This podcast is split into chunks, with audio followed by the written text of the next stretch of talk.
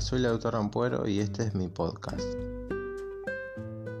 Cuando comencé a, pensar en, en, qué tema desarrollar en este podcast, me di cuenta de que tenía muchísimos temas los cuales podría abarcar y me di cuenta de que no, no me terminó gustando ninguno como para decir, bueno, me copa tanto este tema que lo voy a desarrollar o me voy a poner y voy a buscar info toda la tarde para tener un re tema re desarrollado y me di cuenta de que pasé toda una tarde estresado pensando en qué, qué puedo hablar para entregar una tarea y simplemente tener una sencilla nota y decir bueno aprobé y ya terminé el secundario y ya me puedo ser libre, entre comillas, se puede llegar a decir.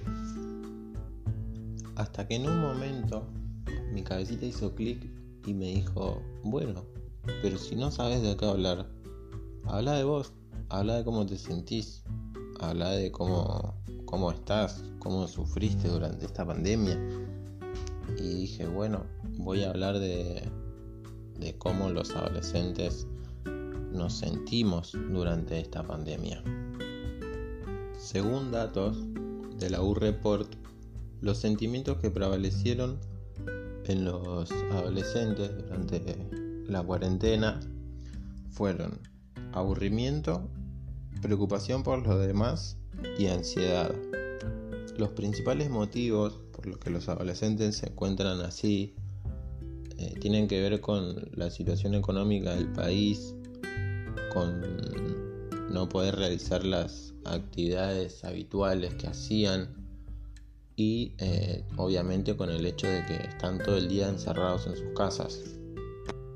A mí eh, personalmente la pandemia me, me, cambió tanto que he tenido tantos cambios eh, en mi vida cotidiana que he llegado a decir, fue me convertí en lo que alguna vez juré destruir. Como por ejemplo, no sé, antes eh, por ahí me levantaba temprano, salía a correr, desayunaba, eh, me preocupaba por, por, llevar una dieta dentro de todo estricta, se puede llegar a decir.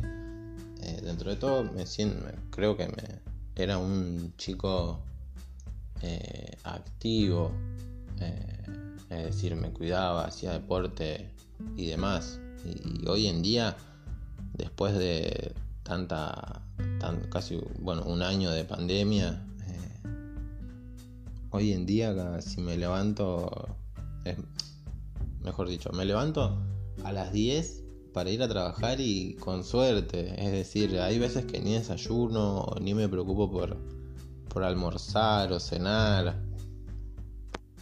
En fin, cambios eh, que tuve yo como seguramente tuvieron otras personas.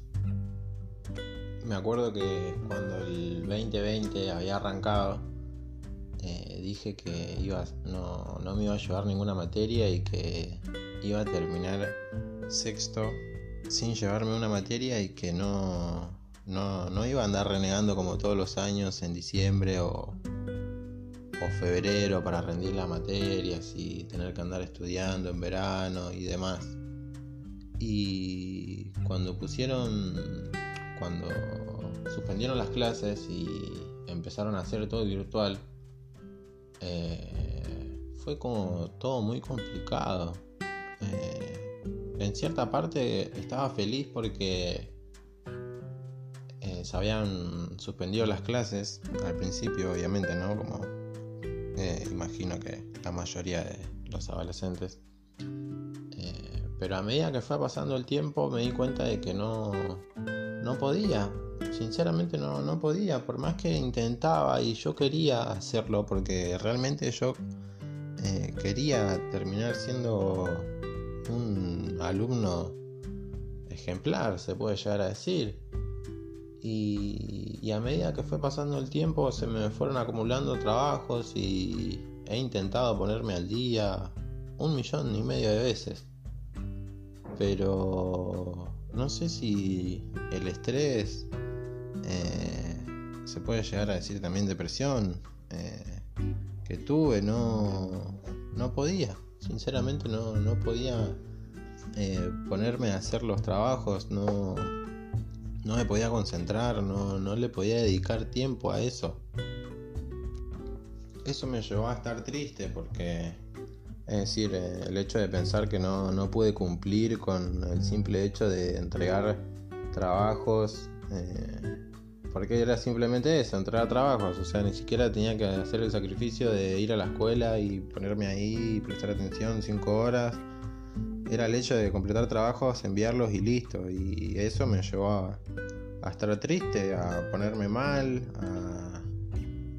a, estar mal, básicamente. Y creo que a todos los jóvenes, no, sé si todos, pero la mayoría de los jóvenes le, pasó eso. Y creo que están atravesando por lo mismo que yo.